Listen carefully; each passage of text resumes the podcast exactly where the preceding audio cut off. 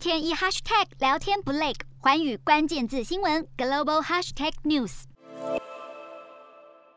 关注到菲律宾政坛，菲律宾总统大选已经如火如荼的展开，而现在的执政党人民力量党中，以能源部长库西为首的派系，在二十二号公开表达对呼声最高的候选人小马可是支持，更表示愿意协助小马可是来竞选。但是，身为现任总统，同时也是党领袖的杜特地却迟迟没有表态，这也显示执政团队的内部恐怕已经出现了分歧。的声音，不过执政党中也有出现反对的声浪，有元老派系成员就表示，当初会成立人力力量党，就是为了要反对前独裁者马可仕，而如今却有党员是支持小马可仕，令人感到相当的荒唐，更批评那些支持者是篡位者。不过过去曾以被宠坏、软弱等等形容候选人小马可仕，并且拒绝小马可仕与民主力量党合作的现任总统杜特地，却没有。出书面表态，态度不一的立场也显示，人民力量党党内的分裂正在持续加剧中。